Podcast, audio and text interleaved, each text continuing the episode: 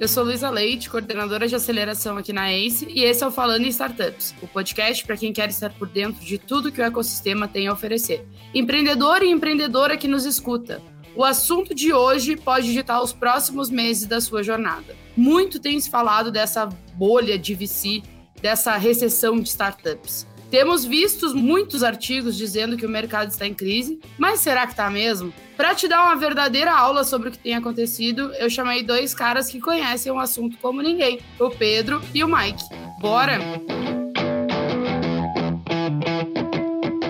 Pedro e Mike, vamos começar do começo. O Mike tem uma referência muito boa, a gente já citou isso no podcast, né? Que é a gente falando da bolha e por que, que essa bolha se criou. Eu acho que vamos contextualizar a galera. O Mark tem um artigo aí que ele sempre comenta pro, pro pessoal que é sim uma referência muito boa para se ler e se entender um pouco do nosso ecossistema e do que vem acontecendo nele ao longo dos anos. Mas vamos, vamos contextualizar aqui para a galera. Como é que essa bolha se criou, né? Como é que a gente chegou no momento que estamos hoje? O artigo do New York Times, a bolha que nunca estoura. Né? De 20 anos para cá, a bolha não estoura. Todo mundo conta e fala que o mundo vai acabar e o mundo nunca acabou. E o volume de dinheiro investido no ecossistema mundial quadruplicou nesses anos todos, né? Ele cresce todo ano, acho que foi de 3 para 20 bi, se eu não me engano, de dólar só aqui nos Estados Unidos. Então, é, é a bolha que nunca estoura. Recomendo aí, depois coloca aí para a turma o link. Um, então, assim, o que criou, né? Vamos contextualizar. O que criou, o que aconteceu, essa bolha, esse inchaço, aconteceu em um ano e meio. Então, vamos primeiro olhar para os valuations, os números de investimento é, e a tendência do ecossistema mundial até o ano de 2020, eu diria meados de 2020, era uma linha ascendente normal, num crescimento normalizado, eu diria até quase que preditível, onde todo ano os deals iam acontecendo, claro, os valuations vão aumentando gradativamente em função do, do, do tamanho dos negócios, mas não, não havia uma, uma loucura, uma enxurrada de investimento como aconteceu é, no ano de 2021. Então, se a gente olhar para qualquer gráfico, o ano de 2021 foi totalmente atípico, onde tudo explodiu de uma vez.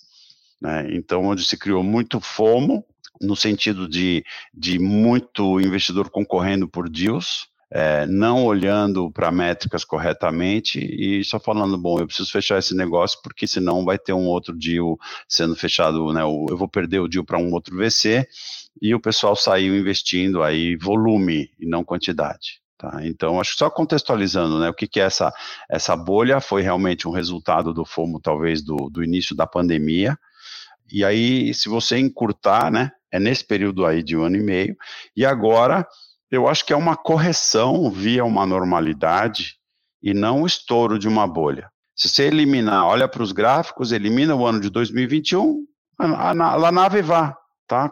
Voltou a uma normalidade que é como a gente trabalhava esses anos todos a fio. Tá? Então, acho que a gente vai explorar um pouco mais, mas acho que para a introdução aqui, ao menos do meu lado, é, é isso que a história conta, né?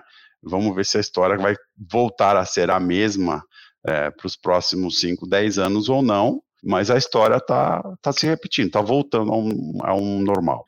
Ontem eu recebi um empreendedor lá no escritório da Ace, o Mike e o Pedro não sabem dessa história ainda. Ele pediu para conversar comigo, querendo saber um pouquinho mais sobre o processo de aceleração, queria conhecer um pouquinho mais a Ace. Eu disse: não, vamos tomar um café lá no escritório. Ele já empreende hoje, já empreendeu antes, está empreendendo hoje e está pensando em empreender em mais um negócio. É, e aí ele sentou comigo e disse assim, Lu, eu tô sentando com vocês, já sentei com outras pessoas também, porque eu quero entender o momento que a gente está. Porque ano passado eu vi muita gente, né, no início do ano, captando um dinheiro ali e não tinha produto, e eu quero entender como que eu chego mais preparado para pedir um investimento. Qual é o momento exato que eu tenho que pedir um investimento? Qual é o momento que estão os próprios os próprios fundos de VC, né?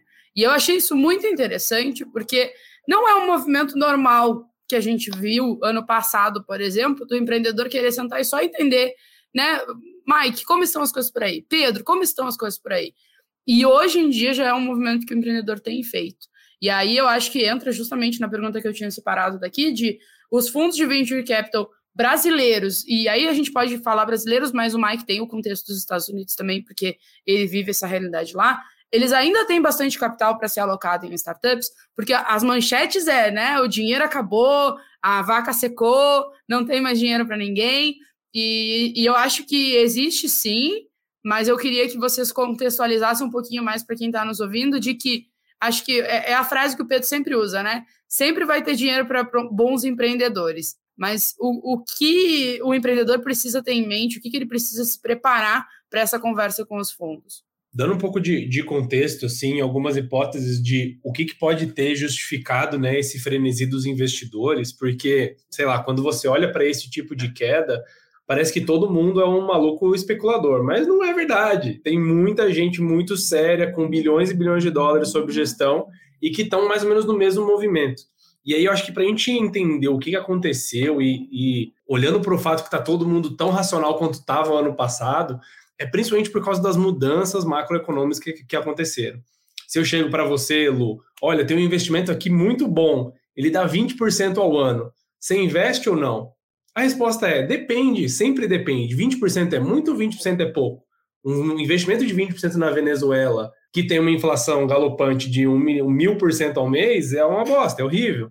Só que um investimento de 20% ao ano no Japão, que a inflação é negativa, é sensacional, você não vai conseguir nada melhor do que aquilo. Então, o, o que acontece é, os investidores, eles sempre vão correr atrás de um benchmark. Ou seja, quanto que eu preciso multiplicar o meu capital para poder deixar os meus investidores felizes? Porque eu estou entrando num nível de ativo que ele é mais arriscado. Então, eu tenho que render mais do que os títulos públicos, por exemplo, mas também não preciso render Bitcoin. E aí todo mundo já viu o que está acontecendo com Bitcoin.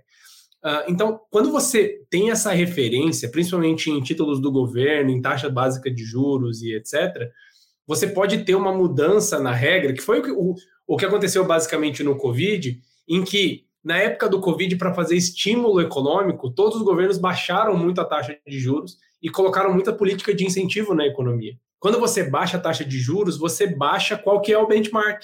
Ou seja, eu não preciso ir tão bem mais para poder satisfazer os meus investidores nos meus investimentos. Não é que de repente todo mundo ficou racional. É que os deals que aconteciam no ano passado e retrasado, o cara olhava e falava: é, eu estou pagando meio caro. É, a empresa não é do jeito que eu gostaria que tivesse. É, né, tem algumas coisas ainda para acertar. Só que todas essas coisas são né, é, transponíveis porque, mesmo se der errado, ainda tá bom porque o meu comparável é muito baixo.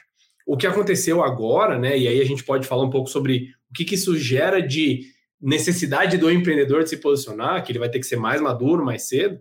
Mas o que isso gerava é passavam deals com valuation maior do que o normal e com estrutura menor do que o normal, porque mesmo se não fosse tão um bom investimento, se não retornasse um valor muito alto, ou se a chance de falha fosse maior, estava tudo bem, porque o benchmark e o comparável era muito mais baixo. E aí, quando você sobe a maré, né, quando você sobe a taxa básica de juros e que sem risco nenhum você consegue tirar 2, 3, 4% lá no banco americano, automaticamente os investidores olham e falam: ok, para poder continuar fazendo sentido, eu preciso de retornos mais altos.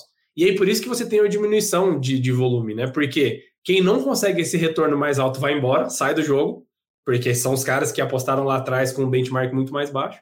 E quem consegue precisa trabalhar melhor nas condições, pagar mais barato, diminuir o seu risco, pegar empresas mais estruturadas, e aí você vê essa é, desinchada aí, né, que o Mike comentou. Muito bem, é. Eu acho que o, empreendedor ele precisa se preparar para conversas mais sérias, né? Digamos assim, não é mais. Não que não fosse antes, né? Vou, vou defender os VCs aqui, mas é, a galera está mais preocupada, né? Está mais preocupada, eles precisam ter mais atenção do caixa, acho que principalmente. E aí vem a minha pergunta, né? O que, que esse empreendedor e essa empreendedora precisa fazer nesses próximos meses para não ser afetado por essa recessão?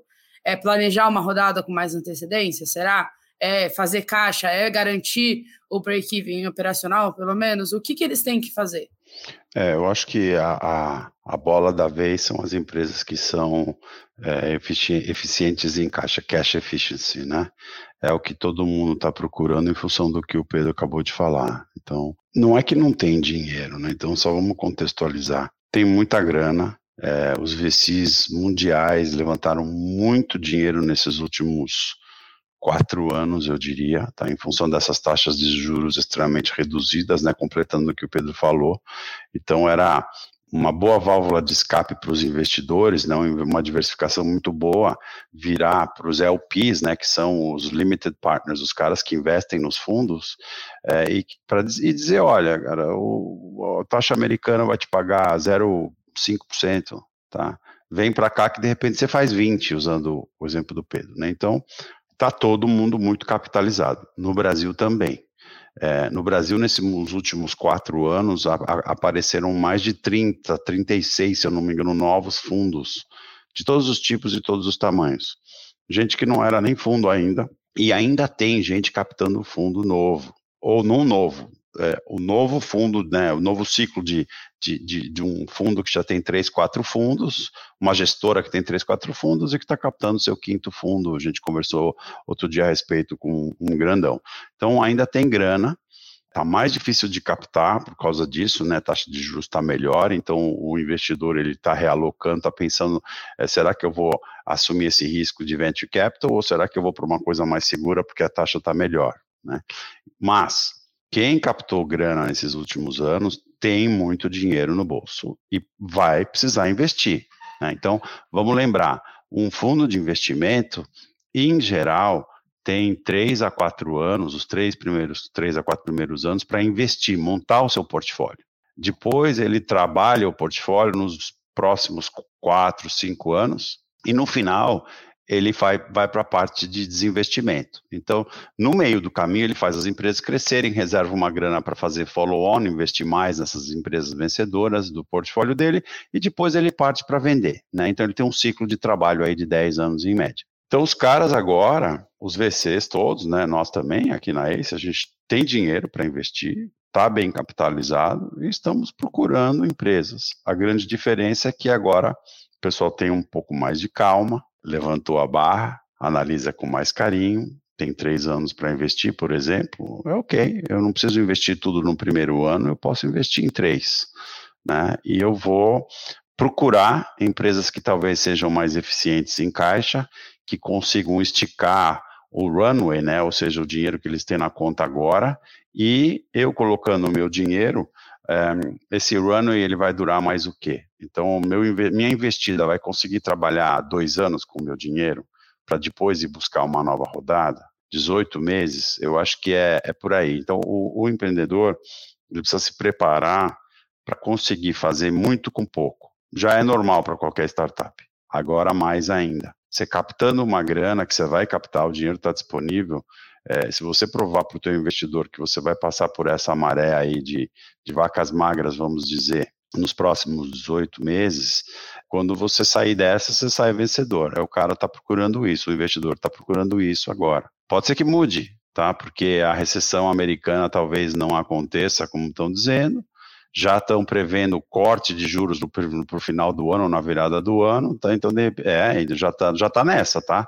A Bolsa já precificou o desastre. Amanhã, o Fed é capaz que aumente 0,75%, né? Estados Unidos. Mas já estão dizendo que no fim do ano, se bater uma recessão, eles vão ter que cortar a taxa de juros para baixo, já tem isso.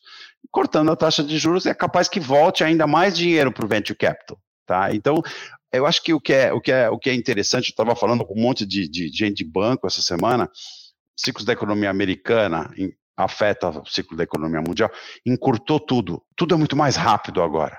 Então, entra uma recessão rápido, sai tão rápido quanto entra. E esse tipo de, né, essas reações são muito rápidas. Então, fechando parênteses, é, empreendedor, mostra que você sabe usar o dinheiro e fazer ele viver mais tempo. Essa é uma das chaves do que estão procurando hoje. Tá?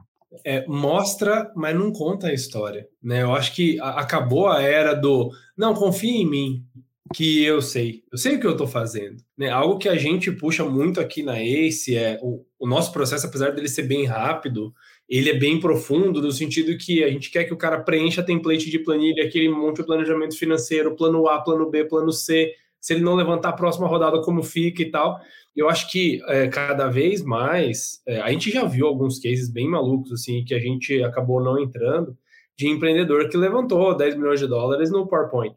E assim, para a gente, e eu acho que isso sempre foi uma, uma fator inegociável, mas para mais VCs agora isso vai ser mais importante, de que o time importa sim, só que a evidência que o time é bom, trabalha bem, tem uma boa tese, não vem do time, não vem do cara com uma bandeirinha ali de Harvard, de um, de um moletom da, de Princeton, mas vem do cliente feliz pagando, vem do NPS alto, vem da usabilidade do produto. Então, eu, a gente né, olha muito mais para qual que é o impacto desse time no mercado, e aí as evidências do mercado que o, o empreendedor tem que saber recolher e organizar, do que né, o, o cara crachar ali, que muitas vezes, para esses cases maiores, foi o que é, deu uma boa justificativa para esses aumentos de rodada. Né? E aí eu acho que isso vai ser uma dificuldade também. Pegar menos o, o histórico da pessoa e mais, olha, aqui, ó, apertei um botão aqui no mercado e saiu esse resultado. Isso me gera bons insights de que eu posso escalar o negócio assim, assim, assim. Isso é o que a gente prefere ver. É, eu acho que a gente gravou recentemente um episódio sobre etapas do M&A e eu acho que a gente poderia sim gravar um, produção, anota aí, é, sobre como é a etapa para te conseguir aí um investimento, vai. Claro, né, tem diferenças, mas a gente pode abrir um pouquinho até as nossas etapas aqui na isso, porque eu acho que é importante para o empreendedor saber como se preparar também, né? Na, na Gemini, a gente, os meninos falaram dos sentimentos que os empreendedores têm, assim, né? De documentos que eles precisam trazer. É claro que são momentos completamente diferentes de vida do empreendedor, mas existe muitas coisas que o, o empreendedor que está captando ali seu primeiro cheque precisa estar tá preparado. Acho que é principalmente nesse momento, né? Eu, o Mike estava falando, eu me lembrei, né, que a Camila Faroni, ela falou recentemente, né, que o valuation das startups caiu e os investidores estão mais cautelosos. E aí é, eu ia justamente entrar nesse, nesse ponto, né? O que, que significa ser mais cauteloso? É tu cuidar mais do teu dinheiro do dinheiro das pessoas que estão contigo. E a mesma, assim como os investidores têm esse posicionamento, eles esperam que os empreendedores tenham esse posicionamento, né? Então eu vou cuidar do dinheiro que eu estou captando. E é por isso que a gente bateu tanto quando a gente falou lá é, de pitch deck, né? A gente falou de para que que tu está captando esse dinheiro? Onde tu vai usar isso? Onde tu vai estar daqui a dois anos, né? Como que tu vai usar esse dinheiro e daqui a dois anos tu vai estar como? Então é, é, é muito mais esse cuidado, assim. Mas eu acho que o que mais assusta os empreendedores e as, os agentes do ecossistema no geral, essa onda de demissões que as startups, principalmente as brasileiras, né, mas lá fora também está acontecendo. Então, saiu uma reportagem recentemente que aponta que 2 mil funcionários foram demitidos nas empresas de tecnologia do Vale do Silício. E olha só, aqui a gente está falando de tecnologia, que esses dias a gente participou de, um, de uma reunião com um empreendedor que disse, ah, não, porque a base do meu negócio é tecnologia. E aí, gente, precisamos ter cuidado com esse, esse tipo de coisa também. Mas é, será que essa. É, e aí eu queria só que a gente desse esse contexto para a galera que está nos ouvindo de por que, que essas demissões em massa aconteceram aqui no Brasil, porque eu acho que tem muito a ver com esse momento que a gente está de voltar a olhar com mais cuidado para o valuation, para o tamanho do cheque, para a rodada e tudo mais. É, e se a gente pode esperar mais ainda em 2022, eu, Luísa, acho que sim. Eu conversei esses dias com um amigo e ele estava, ah, não sei se eu mudo de emprego e tal. E eu disse ele, vamos olhar, né? Eu disse para ele, vamos sentar aqui e olhar juntos o que aconteceu com essa startup no último ano. E aí tinha acabado de receber uma rodada, uma rodada bem alta, estava contratando um monte de gente. E eu, Luísa, disse para ele, olha, eu acho meio arriscado mudar assim, porque eles estão contratando muita gente. Esse dinheiro não vai ser eterno. Tudo bem, né? Eles pegaram esse, esse dinheiro para contratar gente, mas esse dinheiro não vai ser eterno tem que entender se eles estão planejando a próxima rodada, se já estão pensando nisso. E aí ele foi para essa conversa e tal, e depois ele voltou e disse: resolvi não ir, porque, né, senti que eles estão usando dinheiro para contratar gente, mas não estão pensando na, na próxima ação. Então eu queria ouvir de vocês um pouquinho, até para a gente tranquilizar ou não, né, quem está nos ouvindo. Acho que vamos, vamos ver nessa discussão se a gente vai tranquilizar ou não. É, deixa eu começar. Eu acho que tem, tem dois fatores e que a gente ainda não sabe muito bem e que vão afetar esse tipo de coisa. Só tentando amarrar com aquilo que a gente estava falando no começo do episódio, que é por que, que as startups estão demitindo? Lembra da mudança da regra do jogo e na tomada de menos risco dos fundos. E uma das formas de você fazer um benchmark de quanto um risco um fundo ele está tomando é sobre o valuation, ou seja, ele paga mais caro quando ele está assumindo mais risco e vice-versa. E quando você olha para valuation, a gente tem um benchmark que é muito bacana, que é em múltiplos de receita anual. Ou seja, você tem um certo múltiplo de receita anual, que é o valuation da empresa, e quanto maior o múltiplo, quer dizer que a empresa está tomando mais risco, né? o fundo está tomando mais risco ao investir naquela empresa. Porque é uma empresa que já tem uma receita estruturada, ela tem menos chance de dar errado. Beleza. Fechando esse parênteses, a gente enxerga o quê? Com essa mudança de regra do jogo, o que acontece? Quando os fundos eles ficam mais avessos ao risco, na prática eles começam a pagar um múltiplo menor para as próximas rodadas, as que já foram já era. Mas para as próximas rodadas eu vou pagar um múltiplo de receita menor. Então, para uma empresa que fatura 100 milhões de reais por ano, e o múltiplo dela era 10, por exemplo, ela é uma empresa que já poderia levantar uma rodada valendo um bi de real. Se esse múltiplo sai de 10 para 6, na verdade o que ela precisa não é mais, é, ela não vai ter mais um valuation de um bi, vai ter um valuation de 600 milhões, ou ela precisa crescer mais ainda, ou seja, ao invés de faturar 100 milhões, tem que faturar 200, 300, para poder chegar nesse mesmo valuation. E aí, quando você vai levantar uma nova rodada, você tem alguns milestones, né? algumas metas de quanto você precisa ter de receita para chegar naquele valuation, e com aquele valuation você levanta uma certa quantidade de dinheiro. E aí a conta que eles fazem é, ok, eu não consigo, com o plano atual, chegar no valuation que eu queria. Porque mesmo que eu chegue na receita que eu queria, a condição de mercado mudou. Então o que, que eu preciso fazer? Ou eu preciso crescer mais rápido, ou eu preciso gastar menos para poder ter mais tempo para poder chegar lá, porque eu vou ter que crescer mais antes de chegar naquele valuation. E aí, quando você olha para o tempo que você tem até crescer naquele estágio, você olha para o quanto de dinheiro você está gastando mês a mês, e aí você faz né, o, o controle, fala, hum, eu não vou conseguir sobreviver é, o, um ano e meio que eu preciso, eu consigo sobreviver um ano. Então, eu preciso cortar o meu time hoje para que eu tenha mais seis meses de vida.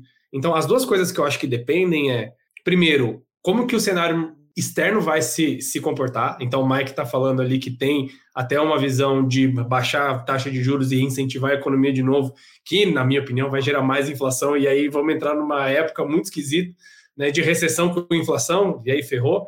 Mas se isso realmente acontecer, você de novo aumentou o múltiplo porque os fundos querem correr mais risco. Uh, mas também acontece que tem um outro fator que é importante, que vai variar de empresa para empresa, que é o quão confortável foi esse corte para essas empresas que demitiram. Então, se a empresa demite exatamente as pessoas para poder chegar ali e levantar, se ela não tem uma margem de segurança, provavelmente ela vai ter que fazer isso de novo daqui a três, seis meses. Se ela cortou, e aí teve empresa que cortou 40% da folha, talvez valha mais a pena agora fazer um corte mais profundo, sofrer as consequências e etc., e colocar o negócio num caminho de sustentabilidade mais rápido, do que ficar cortando de dois em dois, né, até você chegar lá na frente e não ter mais, mais espaço. Então, acho que são esses dois fatores. Um é macro, e aí temos que brincar de adivinhação, e o outro é micro e vai da, da coragem, sabe, de cada gestão. Porque é um negócio difícil de fazer. A gente viu muita empresa nossa tendo que demitir praticamente toda a folha na época do Covid.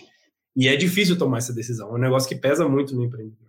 É, eu acho que a época do crescer a qualquer custo acabou. Né? E crescer a qualquer custo muitas vezes era comprar mercado. O que, que eu chamo de comprar mercado? É você ir lá no Google e pagar qualquer preço de leilão, por exemplo, para gerar lead com um custo altíssimo que não se paga. Tá? Você pagar comissões absurdas para vendedores fazerem qualquer coisa e trazerem negócios para dentro de casa que não se pagam é, só para você dizer, olha, eu saí de mil usuários para dois mil usuários nesse curtíssimo período de tempo, ou eu saí de tanto de faturamento para X de faturamento nesse curto prazo de tempo.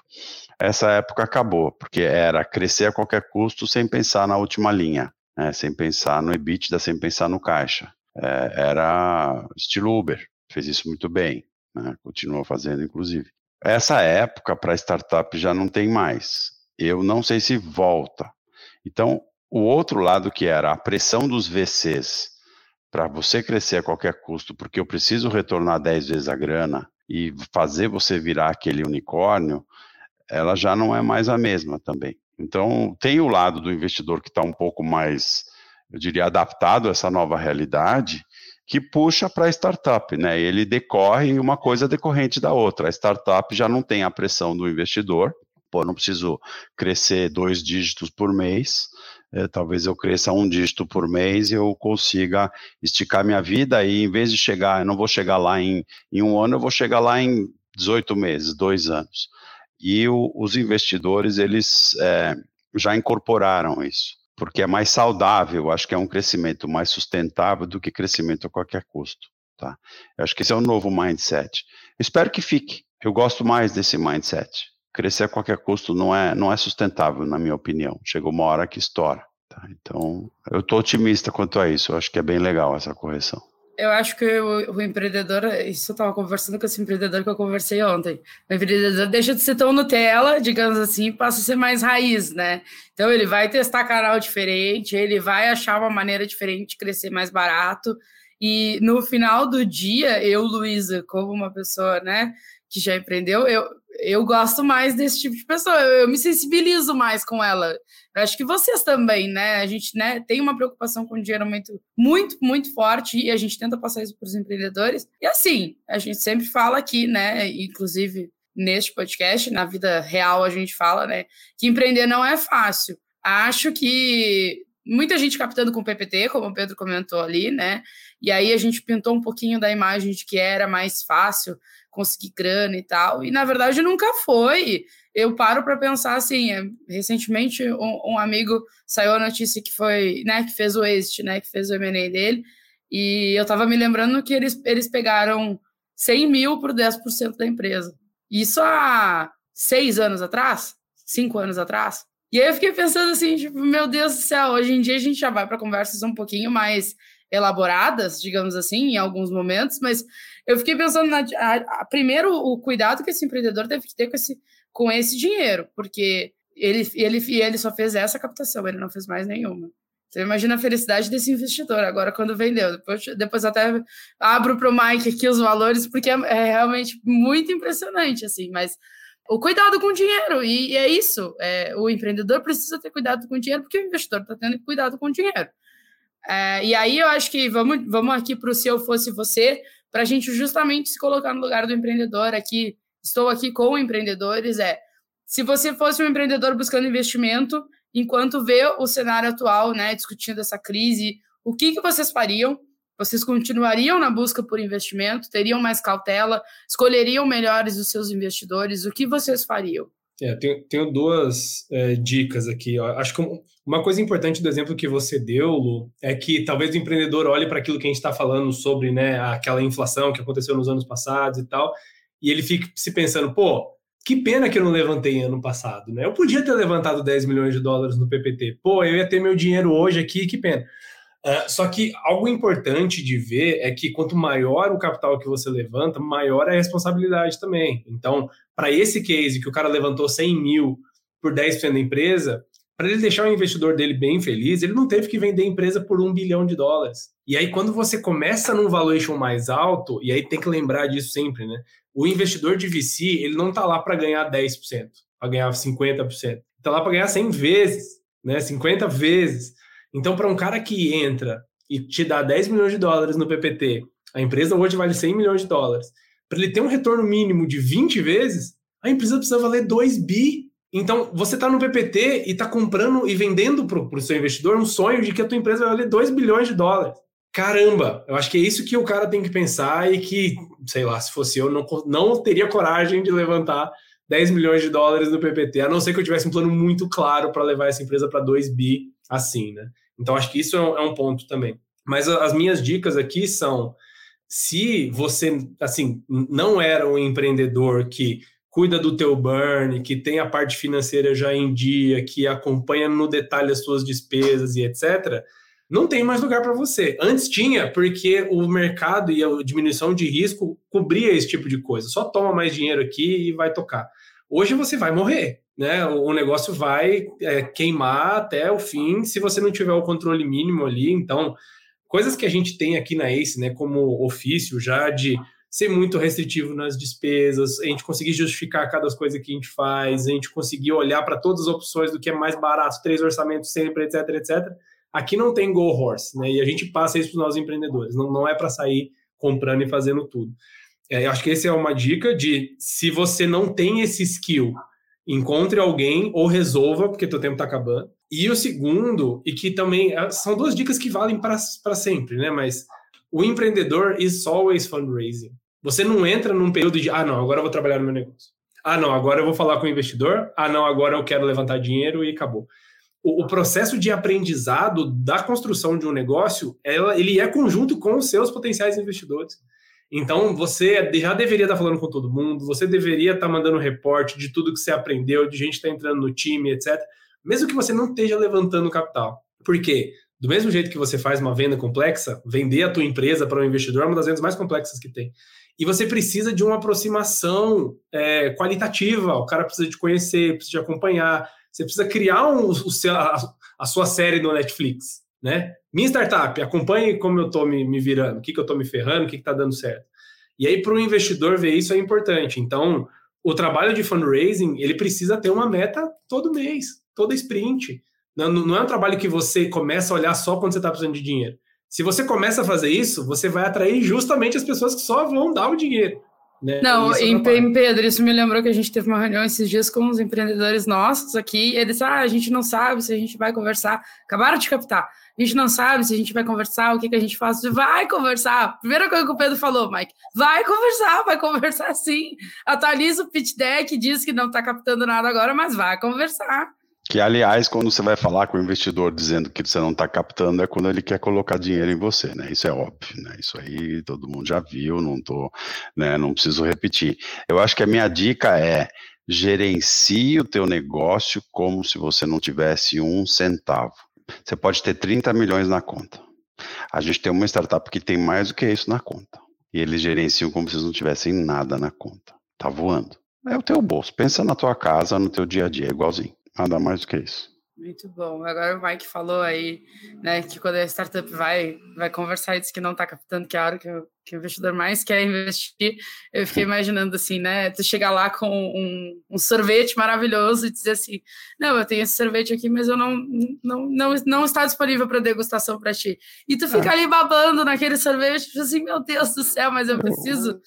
Eu te aviso quando for a hora, agora eu só queria te atualizar, mas não estamos em período de captação. Aí o cara, o WTF, né? What? é isso aí. Muito bom. É, e aí eu acho que o pessoal da produção botou uma pergunta muito boa aqui no, na palpite da rodada, que na verdade é, é, é, muito solta. Vamos lá. A pergunta que fica é: e agora? o que, que o empreendedor faz? O que, que vai acontecer com esse empreendedor e essa empreendedora que está nos ouvindo? Gente, isso é muito difícil de responder, porque é isso que a gente conversou todo esse episódio, eu acho. Depende. Mas, é, acho que tem algumas coisas que, que mudam logo de cara. É talentos. Cadê as listas dos demitidos? Vai lá, corre atrás, fala com essas pessoas. Eles podem ser co-founders, podem ser sócios. Aquela história, né, de eu não consigo contratar um dev júnior porque o cara ganha 20 mil dólares. Isso tá, tá mudando agora. Isso é uma coisa boa, né? Porque agora a gente tem um pouco mais de disponibilidade de talentos e você consegue trazer isso. A gente, a gente viu muita startup usando de muleta uh, a desculpa de que ah, eu não consigo pagar ninguém em desenvolvimento, então eu não tenho nada, só esse PowerPoint aqui. Isso não, não serve mais, né? Então, é, é conseguir aproveitar. Quando a gente entrou lá na, na, época do Covid, bem no comecinho, a gente fez até uma campanha da ACE chamada Jogando no Ataque, né? De que, assim, e é engraçado, né? A gente mal saiu do Covid já e tomou uma outra porrada na cabeça. Mas toda vez você vai ver um, uma crise, uma guerra, alguma coisa que vai afetar especificamente o seu mercado ou o mercado como um todo, e eu acho que aquele mesmo pensamento lá do passado que a gente colocou para fora naquela carta vale hoje de, ok, quais são as oportunidades que esse tipo de situação abre? Vai ter alguns nichos de startup que vão melhor, as startups que estão olhando para crédito, por exemplo, vão ter mais dificuldade porque o juro subiu, mas tem outras que vão ter mais facilidade para operar e aí você consegue entender como se comportam os nichos. Então tem mais talento, tem mais gente, né, disponível no mercado, porque para essas pessoas a escolha ficou mais fácil também. Ao invés de ganhar 20 mil dólares, eu vou aqui ganhar equity de uma startup, porque eu não tenho mais essa, essa possibilidade. Então, eu acho que, e agora, o empreendedor que for inteligente, tiver na, na, jornada dele, ele vai gastar um tempinho pensando como é que eu jogo no ataque, como é que eu consigo pegar esses problemas que estão aparecendo, e além de só me defender e não deixar isso afetar o meu negócio, como consigo aproveitar isso, né? Gente indo para a rua, é, eu tenho um pouco mais de visibilidade, eu tenho essa desconfiança sobre o mercado como um todo, tem muitas ideias e modelos que podem se beneficiar disso. Isso me lembra também um outro papo que eu tive com outro amigo empreendedor. E aí, cara ouvinte, é, se eu falo isso é porque o meu papel é falar com empreendedores também, tá? É, não é que eu fico de papo o dia inteiro, pelo amor de Deus, meus chefes estão aqui, eles não podem achar isso. Mas ele estava falando, né, que o sonho da vida dele era contratar uma pessoa de marketing que olhasse para branding, para melhorar o branding da, da empresa, para melhorar o posicionamento, para melhorar o visual e tudo. E agora ele conseguiu contratar essa pessoa. Claro que, né, custa caro, né? Uma pessoa especialista, um cara que mora no Canadá, assim, tipo, super bem reconhecido no mercado. Ele tá fazendo um trabalho incrível, assim. Mas ele só conseguiu fazer isso agora. Porque se ele se organizou financeiramente, e aí ele entende que isso é super importante para o próximo passo que ele quer dar também como empresa. Então, assim, acho que talentos é uma coisa importante e, entender melhor todo teu, a tua jornada como empresa. De o que eu quero fazer no final, o que, que eu preciso fazer agora que eu estou passando por tudo isso. É, eu preciso arrumar meu caixa, junto com meu caixa, eu preciso arrumar toda a minha parte financeira e contábil. Ok, então eu vou organizar isso para que o meu próximo passo seja mais fácil, seja mais tranquilo, digamos assim. Fácil nunca vai ser, a verdade é essa. Se vocês estão empreendendo, nunca vai ser fácil. Mas acho que pode ser mais organizado. E acho que esse é o momento para a gente olhar para as finanças e organizar elas, e organizar os nossos documentos, os nossos KPIs e tudo mais, para quando a gente sentar com o investidor, ele perguntar: e tal coisa, tá? Tá aqui. E tal coisa, ah, tá aqui. Porque tu tem um controle muito maior das coisas. É, eu acho que o I agora é você se, precisa se adaptar ao novo ciclo financeiro, que é mais longo, o ciclo de investimento, ele está mais longo. Então você tem que se adaptar para poder sobreviver isso. É, de novo, tem dinheiro, só é um pouco mais longo. Então adapte-se e mantenha esse relacionamento com os investidores, né? Como o Pedro falou, ele é crucial. Isso não mudou nada, sempre foi assim, sempre tem que ser assim. Ninguém investe num, numa primeira reunião. É, são várias, né? né? Não é uma, é uma fotografia é, do passado. É, então, do, do, passado, digo, do relacionamento que você faz com o teu investidor. Então, tenta se adaptar a isso. Então, os ciclos são. E aí, os ciclos mais longos significa demite hoje, recontrata amanhã e vai navegando esses mares aí. De novo, eu acho que os ciclos são mais curtos agora. Isso acaba antes do que a gente pensa vai acabar. Muito bom. Pedro, você acha que acaba antes também? Eu acho também, viu? Eu acho que principalmente por causa da conexão entre os mercados, tá todo mundo já meio que prevendo o futuro da época do futuro que está prevendo o futuro. Então você consegue ser otimista em qualquer situação. Né? Ah, então eu vou precificar uma mudança na China que afeta a bolsa americana, que depois. E aí você tem uma tendência humana também de ser positivo. E eu acho que é, alguns né, é, efeitos globais, tipo a guerra da Ucrânia, posicionamento geopolítico da Rússia, etc., quando a gente tiver um mínimo de posição positiva em relação a isso, eu acho que isso vai dar uma boa sustentada no mercado, porque essas notícias estão correndo mais rápido do que nunca, né? Então eu concordo, acho que a gente está tendo mais impacto no módulo, ou seja, ações do Netflix caíram 75%, né? Ações da Apple, Microsoft, os caras grandes ainda 25, 30%. Então o impacto ele está sendo mais concentrado, né? Na Ibovespa a gente caiu de 120 mil pontos para 60 mil pontos, quase 50% só que ele está sendo com um rebound e um rebote um pouco mais rápido, né? Então vamos torcer para isso. Muito bem, deixo aqui de recomendação também minha. É, eu recentemente, eu, olha só que chique, né? Que fina. É, falei com uma, uma repórter do Meio Mensagem sobre startups Camelo. E a gente falou um pouquinho sobre isso, assim, né? Desse reajuste que a gente está vivendo. Então, eu vou deixar aqui também, pedir para o pessoal da produção deixar o link.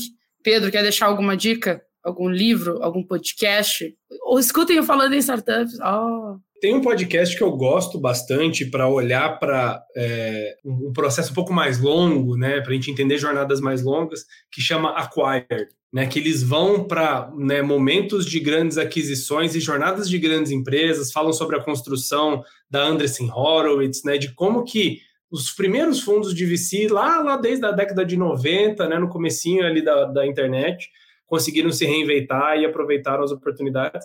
Eu acho que olhando para trás e ouvindo esse tipo de história, e, são podcasts longos, tá? O Acquired, né? Normalmente podcast de três horas, seis horas, e enfim, é um negócio para você ir é, consumindo em fatias, mas te dá um pouco mais de tranquilidade em relação ao futuro, porque as coisas mudam tão rápido. E a gente teve um nível de disrupção né, de 2000, de 90 até 2010, 2020, que a gente nunca conseguiria imaginar, e aí isso tira um pouco da insegurança de olhar para frente, sabe?